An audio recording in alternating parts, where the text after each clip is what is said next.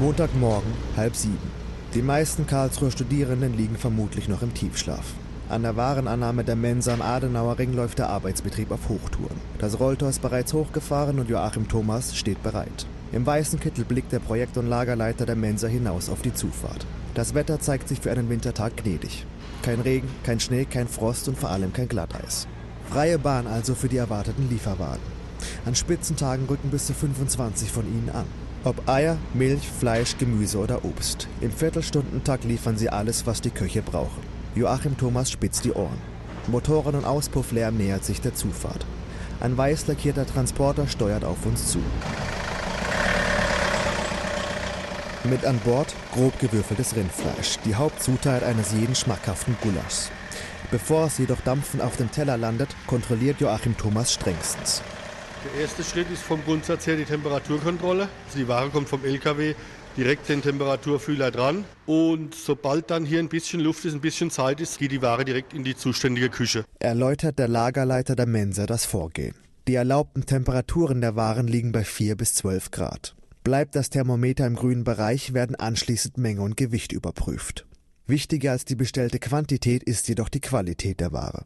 Sind gelieferte Karotten beispielsweise nicht knackig genug? Dann kann der sie im Prinzip gleich wieder mitnehmen, der Lieferant. Stellt Joachim Thomas klar. Nach kurzer Zwischenlagerung in den Kühlhäusern werden die Zutaten in die Küche geschoben.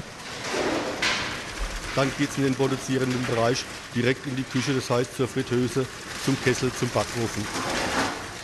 Hier befinden wir uns im Reich von Tobias Engel.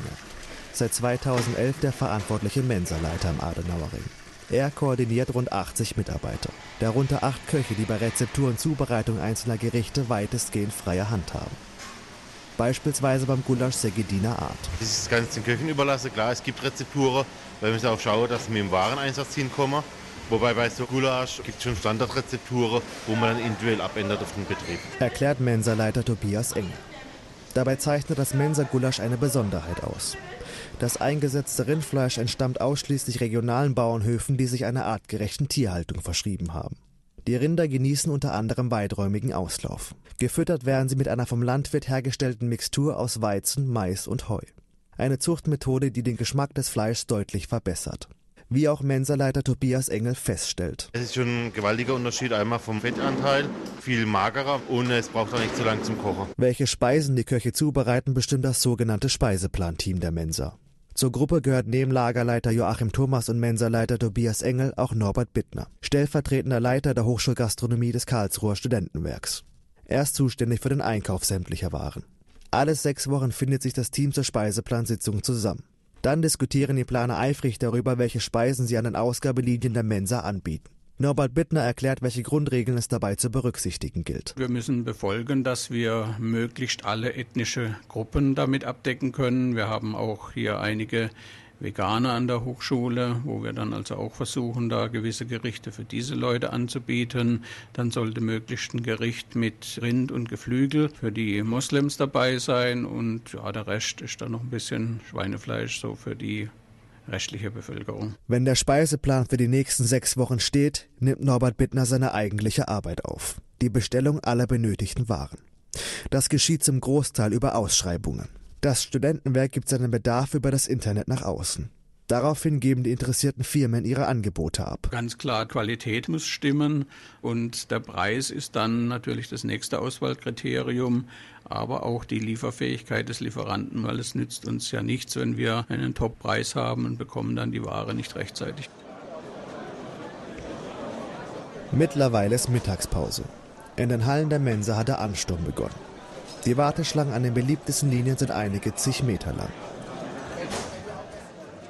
Die Zahl der Studierenden am KIT wächst von Jahr zu Jahr.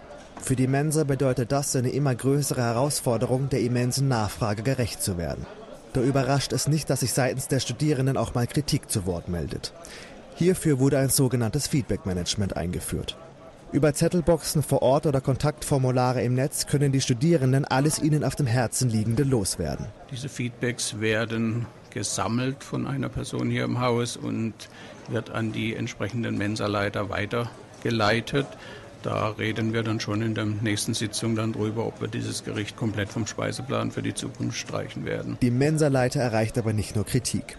Viele Studierende sind mit den Angeboten der Mensa im Großen und Ganzen zufrieden wie auch das Feedback zeigt. Es ist nicht nur so, dass wir immer nur Reklamationen reinbekommen. Wir haben über die Hälfte an Anregungen, wo ins Haus kommen oder auch wo unser Essen dann mal gelobt wird.